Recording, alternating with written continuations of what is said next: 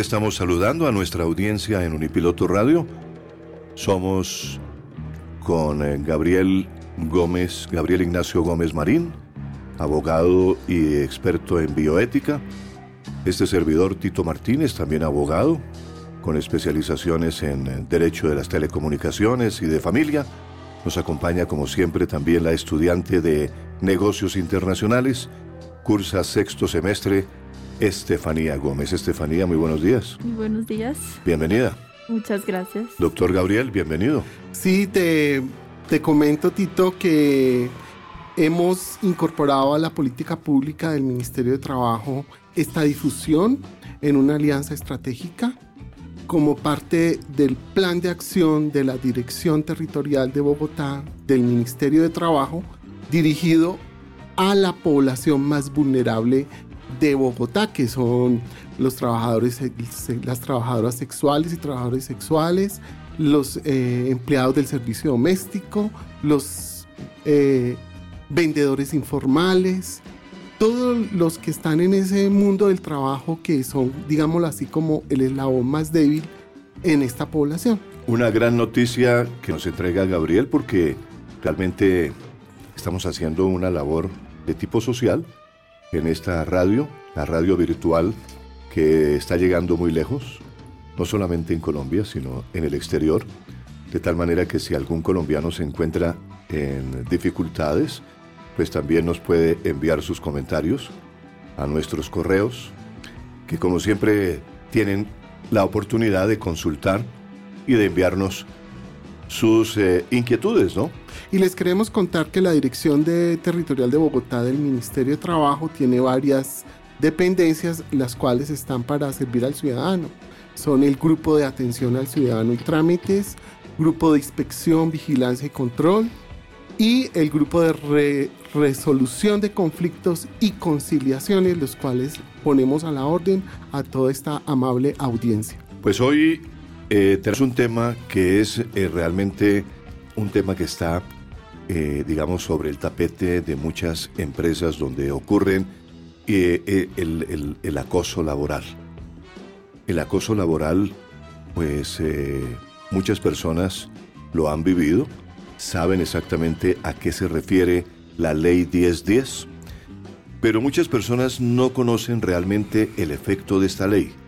Por eso, con Gabriel con Estefanía, pues hemos hablado sobre la posibilidad de profundizar un poco más y como eje temático hoy vamos a tener esa ley, la ley 1010, que es eh, de 2006 y que precisamente fue promovida por el gobierno colombiano para definir, prevenir, corregir y sancionar las diversas formas de agresión, maltrato, vejámenes, trato desconsiderado y ofensivo y en general todo ultraje a la dignidad humana que se ejercen sobre quienes realizan sus actividades en el contexto de una relación laboral privada o pública.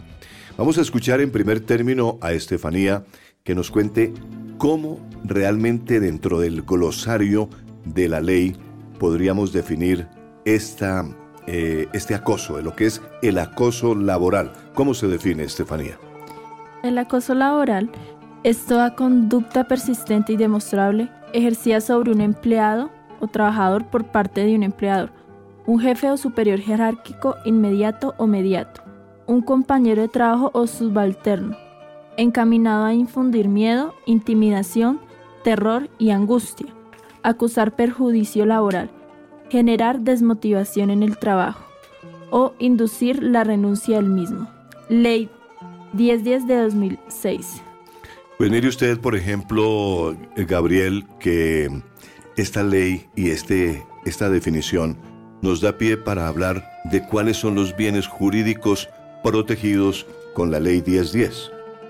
Están aquí el trabajo en condiciones dignas y justas, la libertad que debe tener una persona que ejerce su profesión y que ejerce en un puesto determinado, la intimidad, la honra, la salud mental de los trabajadores, la armonía entre quienes comparten un mismo ambiente laboral y el buen ambiente en la empresa, ¿no es cierto? Sí, y dentro de nuestras investigaciones doctorales que estamos desarrollando está el tema de la intimidad.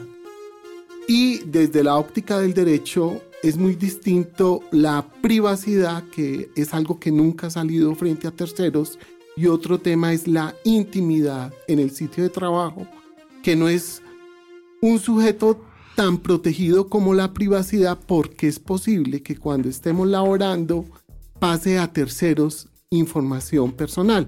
Y ahí está donde es muy importante que se le hagan límites al control empresarial de los trabajadores.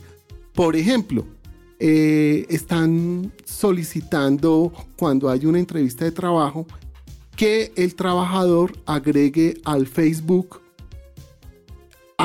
a, la empresa. Entonces ahí se está pasando la frontera de la intimidad, porque tú no estás obligado a que conozcan tus intereses religiosos, eh, políticos, de la vida personal, y por eso no es procedente que, que tú tengas que estar obligado a, acceder al empleador a tu perfil de Facebook. Y al mismo tiempo, esa publica, esas publicaciones que uno hace, al fin y al cabo, en, la, en las redes sociales, pues son realmente corresponden al mundo de la intimidad de cada persona, ¿no? De cada familia, porque uno escoge sus amigos y aquellas personas que pueden realmente ingresar a leer lo que uno consigna allí, ¿no? Sí, y, a nivel sindical también es importante que la jurisprudencia ha desarrollado la autorización que las organizaciones de trabajadores puedan utilizar las redes de la empresa para dar informes sobre la actividad sindical, algo que muchas personas no, no lo saben. Entonces, hay unos límites. En el momento en que tú estás trabajando en la empresa, no puedes entrar a páginas pornográficas, no puedes eh, desarrollar campañas políticas, religiosas o de sexualidad, pero sí tienes derecho a revisar tus recibos de la luz, tus recibos del agua, a a través del Internet. Es, es muy importante esa frontera que es muy sutil, saberla diferenciar. Y en el mundo del trabajo, el acoso laboral siempre se da de una manera, se llama anodina, o sea, es muy difícil de detectar, porque si te meten en, el mundo de la empresa, de las metas, de los objetivos, pues es muy posible que a veces por el exceso de trabajo se incurra en el, en el acoso laboral. Muy bien. Bueno, estamos en este momento hablando de acoso laboral, el programa eh, en la emisora Unipiloto Radio que se denomina eh, bioética laboral, eh, y, que está con ustedes eh, con lo, más importante de la legislación laboral. Estamos hablando de la ley 1010 de 2006, que es la ley que se conoce como ley de acoso laboral. En el mundo del trabajo, bioética laboral.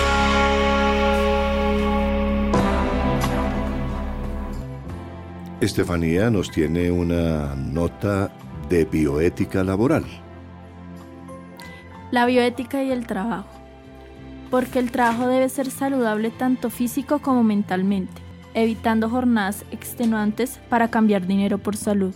Interiorizar que el trabajo no es una mercancía, tiene que ver con la conciencia sobre las labores que tienden a ser repetitivas y monótonas, y que hay que transformarlas en liberadoras la bioética, por su método para abordar todos los problemas, hace viables sistemas de educación permanente, permitiendo llevar el arte al mundo del trabajo, haciendo uso educativo del metalenguaje, del cine y los documentales, como cajas de herramientas que desenmascaran el consumismo, explicando los valores, la moral, las paradojas y los dilemas que se presentan a diario en los centros de trabajo. El centro del trabajo. Miren ustedes, por ejemplo, que William Shakespeare decía, siempre me siento feliz. La felicidad es muy importante para estar en el trabajo siempre sonriente, amable. Muchas veces nos encontramos con gente que está aburrida en el trabajo, ¿no es cierto? Que es producto de que está sufriendo seguramente unas exigencias que están por encima de lo normal. Shakespeare decía, ¿sabes por qué me siento feliz?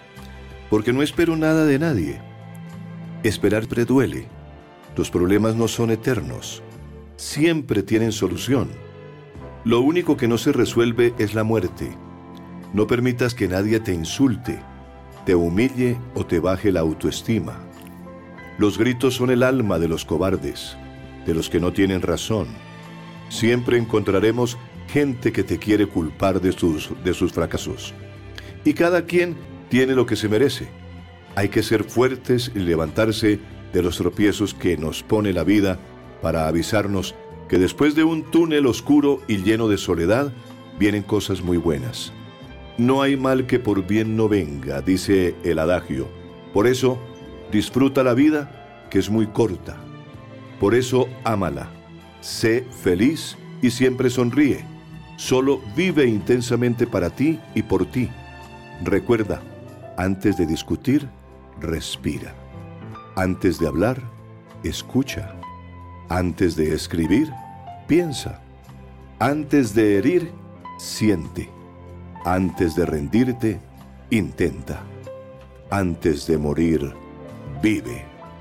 La mejor relación no es aquella que une a personas perfectas, sino aquella en que cada individuo aprende a vivir con los defectos de los demás y a admirar sus cualidades, que quien no valora lo que tiene, algún día se lamentará por haber perdido, y que quien hace mal, algún día recibirá su merecido. Si quieres ser feliz, haz feliz a alguien. Si quieres recibir, da un poco de ti. Rodéate de buenas personas y sé una de ellas. Recuerda, a veces de quien menos esperas es quien te hará vivir buenas experiencias. Nunca arruines tu presente por un pasado que no tiene futuro. Una persona fuerte sabe cómo mantener en orden su vida. Aún con lágrimas en los ojos, se las arregla para decir con una sonrisa, estoy bien.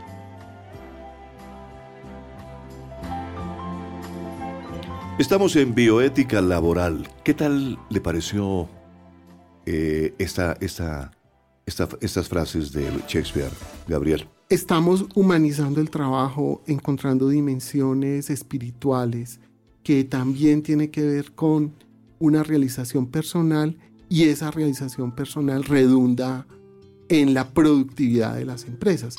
Eh, Tito, ¿cómo te parece que antes de la ley 1010 de 2006 no existía, digámoslo así, como una normatividad que pudiera encuadrar todas estas situaciones que afectan la vida de, cualquier trabajador. Antiguamente se le llamaba persecución laboral. Sí. Y eh, era muy dispersa la legislación. Claro. Y toda, toda esta nueva normatividad le dio elementos para que las personas pudieran ubicarse en el problema y darle soluciones, porque la filosofía de la ley de acoso laboral es participación del trabajador. Claro.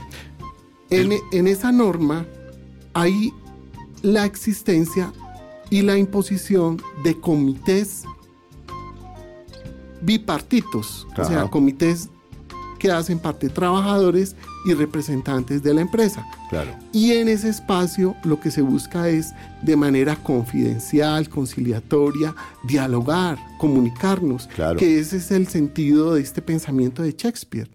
Eso es como una de las ganancias que nos dio esta legislación en Colombia sobre el acoso laboral. Nuestros oyentes se estarán preguntando, pero ¿será que únicamente puede ejercer el acoso laboral el patrono, llamado también empleador? ¿O también recibimos el acoso laboral muchas veces de un compañero o compañera en el trabajo? Mira, en los contratos de prestación de servicios no se tipifica esta figura. En las relaciones entre los mismos compañeros de trabajo, sí es posible que se configure una situación de maltrato o acoso laboral. Y, y entonces lo que se busca ahí precisamente generar dentro del propósito de la ley terapias de grupo entre los mismos compañeros. Entonces tenemos acoso laboral, que se puede dar entre compañeros de trabajo, Ajá. inclusive el empleado frente al empleador puede también realizar situaciones de acoso. Y puede ser violencia física o verbal, ¿no es cierto? Y la más recurrente es la psicológica. Claro. Aquella, aquella relación en donde, digamos, se hace subrepticiamente un ambiente laboral muy, muy tenso, ¿no? Para, para, para las personas, decimos vulgarmente, ¿no? Sí, mira, eh, dentro de la legislación que ha ido desarrollando el tema del acoso laboral, el decreto 1507-2014, que es el manual único para la calificación de la pérdida de la capacidad laboral y ocupacional, integró la categoría de riesgo psicosocial en el trabajo Ajá. y determinó que una depresión a causa del acoso laboral puede considerarse como incapacitante y generadora de invalidez. Claro. La norma determinó nueve categorías generadas por la depresión a causa del estrés laboral. Efectivamente dice que el episodio depresivo mayor está caracterizado por la presencia de por lo menos cinco de los siguientes síntomas durante un periodo mínimo de dos semanas, comprometiendo seriamente las actividades cotidianas durante la gran mayoría de los días. En primer lugar está el humor depresivo durante la mayor parte del día. En segundo lugar tenemos la disminución acusada del interés o de la capacidad para el placer en casi todas las actividades del día. Tercero, el insomnio o hiperinsomnio o hipersomnio. Cuarto, la agitación o lentificación psicomotora.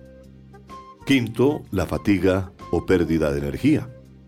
En sexto lugar tenemos el sentimiento de inutilidad o culpa excesivas. Séptimo, la disminución de la capacidad de pensar, concentrarse y tomar decisiones. Octavo, el pensamiento de muerte o ideación suicida recurrente. Noveno, la pérdida importante de peso durante el episodio. Hay personas que esas depresiones los llevan realmente a no comer, a no eh, alimentarse bien y sufren mucho, ¿no? Y es importante que los comités de convivencia que existen en las empresas hagan campañas de sensibilización, porque muchas veces el problema es de comunicación. Claro. A veces el, el trabajador se deja por debajear, se deja humillar porque no conoce la norma. Y la labor de los comités de convivencia por ley es precisamente sensibilizar al trabajador sobre las circunstancias y la manera de prevenirlas. Gabriel, hay una cosa muy importante y es que eh, tú hablabas de la persecución laboral hace algunos instantes. Esos actos de persecución muchas veces son reiterados, ¿no es cierto? Suceden con mucha frecuencia o cuando, como dicen eh, los expertos, ya le pusieron el ojo a un determinado empleo o empleado. Eh, entonces ocurren reiteradamente esos acosos laborales, ¿no? Sí, y, y hay otro problema en el mundo del trabajo y en la misma ley de acoso laboral, es que la carga de la prueba, o sea, le, le corresponde al trabajador demostrar que ha sido acosado. Que ha sido y acosado. es muy difícil, porque la ley dice que se configura el acoso cuando públicamente delante de los demás compañeros de trabajo hu- humilla, por debajea, eh, maltrata verbalmente, lo Claro. injuria al trabajador. Pero si esto se hace únicamente entre los dos eh, sujetos del acoso laboral, que es Ajá. el empleador o el trabajador, o el mismo compañero de trabajo con otro compañero de trabajo, lo único que quedaría sería que lo grabara, porque si no hay pruebas, no puede tipificarse la causa. Claro, lógico. Bueno, estamos hablando de bioética laboral y dentro de la ley 1010, pues también se habla de la discriminación, del trato diferente, como acoso laboral. Cuando hay discriminación, esa discriminación, ¿en qué tono se puede dar, Gabriel? Mira, eh, cuando a un trabajador lo aíslan, no le asignan funciones. Es, es como aburrirlo. Muchas Eso veces configura el acoso. lo limita. Claro, no, no, le, dan, no le dan trabajo. Entonces el- el- la persona entra en una gran crisis existencial porque tú sabes que el, el significado de la palabra dignidad, inclusive en otros idiomas, habla del pertenecer a algo. Ajá. Y cuando te aíslan y no perteneces a nadie ni a ningún grupo, entonces ahí te están afectando tu dignidad humana. Entonces, una posibilidad del acoso laboral, que la gente no lo sabe, es cuando lo aíslan en el trabajo y no le ponen funciones. En estos días en que se habla mucho de paz en nuestro país, se habla de que si no hay equidad, no hay paz en Colombia. La inequidad laboral tiene que ver con las funciones, con la remuneración, ¿no es cierto?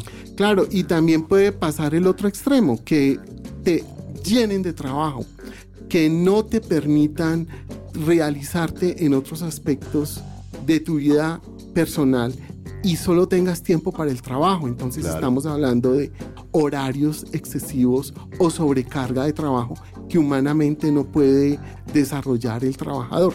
Eso también es acoso laboral. El extremo de aislarlo o el extremo de saturarlo de trabajo. Estamos hablando de entorpecimiento laboral, obstaculizar muchas veces nuestra labor. No dar herramientas de trabajo, por ejemplo. Sí, Todos necesitamos herramientas. herramientas básicas para poder ejercer un puesto, ¿no? Entonces un una forma de lo que tú hablas es obstrucción, es no darle herramientas de trabajo al, al trabajador. Muchas veces se da el caso de que hay desprotección laboral. Hay órdenes que no son adecuadas, por ejemplo, para que el trabajador pues cometa errores y después lo culpan, ¿no? Sí, y, y mira que eso se da en todos los ámbitos. El acoso laboral no solo se da en empresas grandes, sino también en, en mundos muy pequeños del trabajo, Ajá. como es la historia que vamos a escuchar ahora, que es sobre una niña adolescente que es empleada del servicio doméstico y es acosada.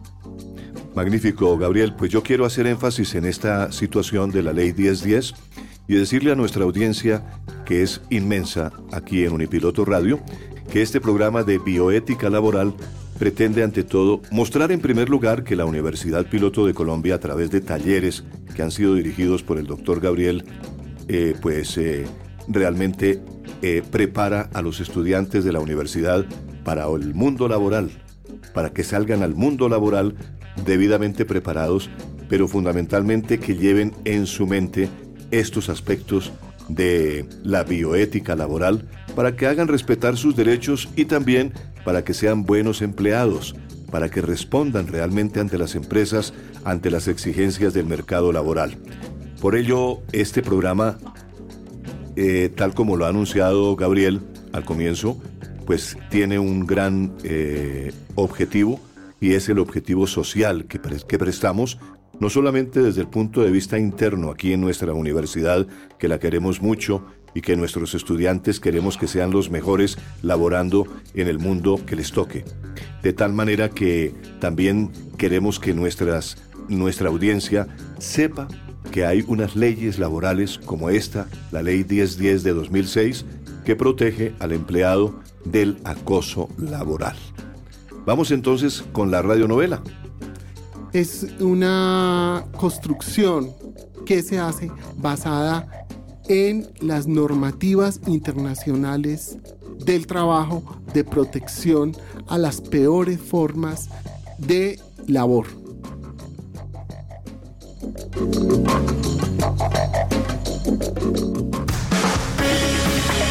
En el mundo del trabajo, les contamos una historia. El programa para la erradicación del trabajo infantil de la Organización Internacional del Trabajo presenta Historias de lavar y planchar. A montarse la otra.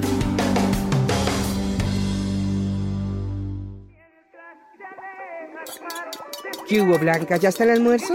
Ya casito, señora Sonia. Apúrele, mija, porque mi marido no debe demorar en llegar. Y usted sabe cómo se pone de bravo si lo hace esperar con el almuerzo. Sí, señora Sonia. Blanca, ¿usted ha visto mi camiseta blanca? ¿Cuál camiseta, joven Juan Carlos? Pues ¿cuál va a ser? La que le di para que lavara ayer. ¿O es que ya se le olvidó? Ah, ¿Qué cosa con usted? Ah, sí, todavía debe estar en el tendedero. Ya mismo voy a buscársela. Apúrele que tengo afán. Además ya sabe lo que le pasa, ¿no?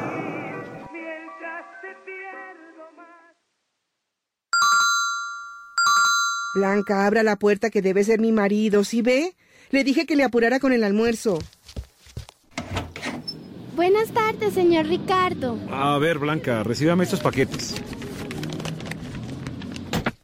Mamá, mamá, mira el vestido tan bonito y los aretes que me compró mi papá. Están divinos, mi reina.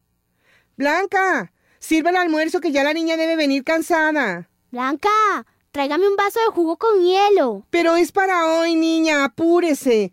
¿No ve que la niña viene cansada? Ay, mira el vestido que me regalaron y usted no. Blanca, ¿qué pasó con mi camiseta? Blanca, está el almuerzo, Blanca. Blanca. Blanca, tengo sed. ¿Ya está el almuerzo, Blanca? ¡Blanca!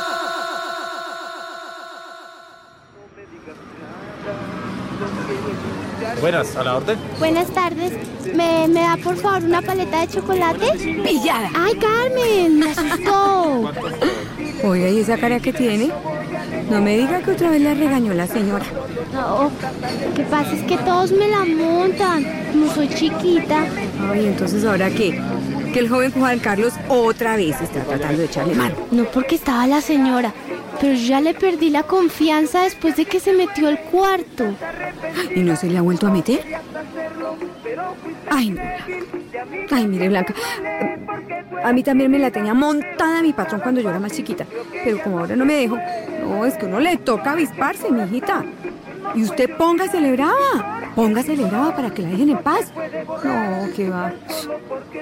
¿Y ahora es que está volada o qué? Pues me mandaron a comprar unas cosas y aproveché para comprarme una paleta y descansar un poquito. Ay, pero no me puedo demorar porque ahí sí que se arma un problema. Ah, ¿y no le va a contar a la patrona lo del joven Juan Carlos? Ay, no, mijita. Usted vaya y dígale que él se le mete en el cuarto. Pero ¿qué le voy a decir? Primero no me va a creer que su hijo se mete con la sirvienta. Y segundo me echa. Y ahí sí que peor. Porque ¿qué me voy a poner a hacer si yo no sé sino hacer oficio? Eso me toca seguir aguantando. No, Blanca, qué embarrada. Eh, no, de verdad, yo sé qué es eso.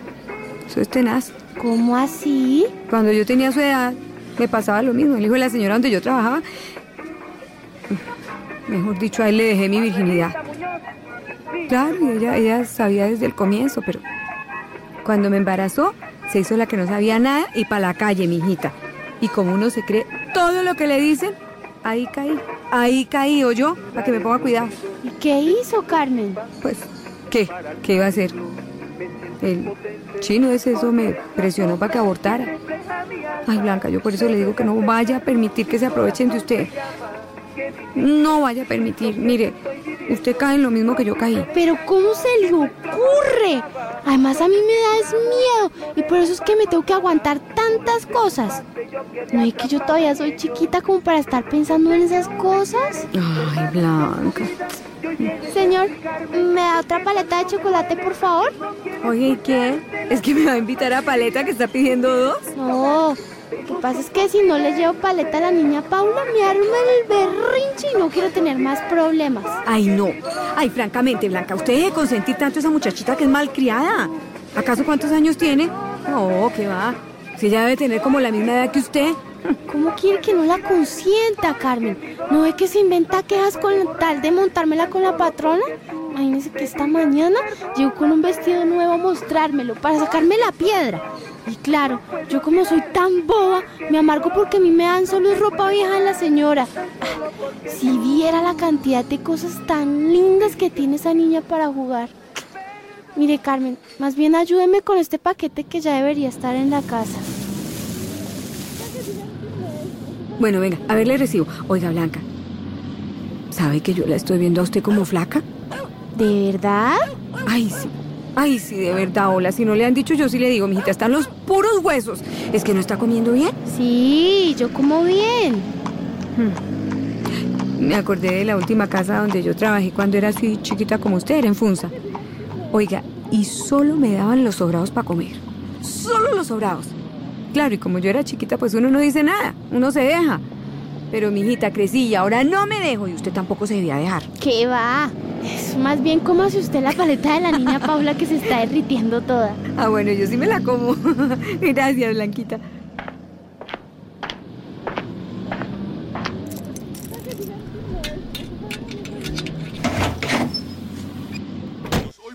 ¿Dónde andaba metida, niña?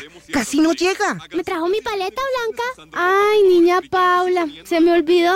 Pero si quiere voy por su paleta ya mismo. Usted sí no es más bruta porque no puede, ¿no? Uy, cosita, ya sabe lo que le va a pasar esta noche. Esta es una historia de la vida real. Los niños y niñas que trabajan en servicio doméstico se ven sometidos a riesgos psicológicos y emocionales que los marcan para toda la vida. De los 15 para abajo es explotación el trabajo. Organización Internacional del Trabajo, por un trabajo decente. Escuchando esto, Gabriel y Estefanía, pues nos damos cuenta realmente que las historias son muchas, ¿no?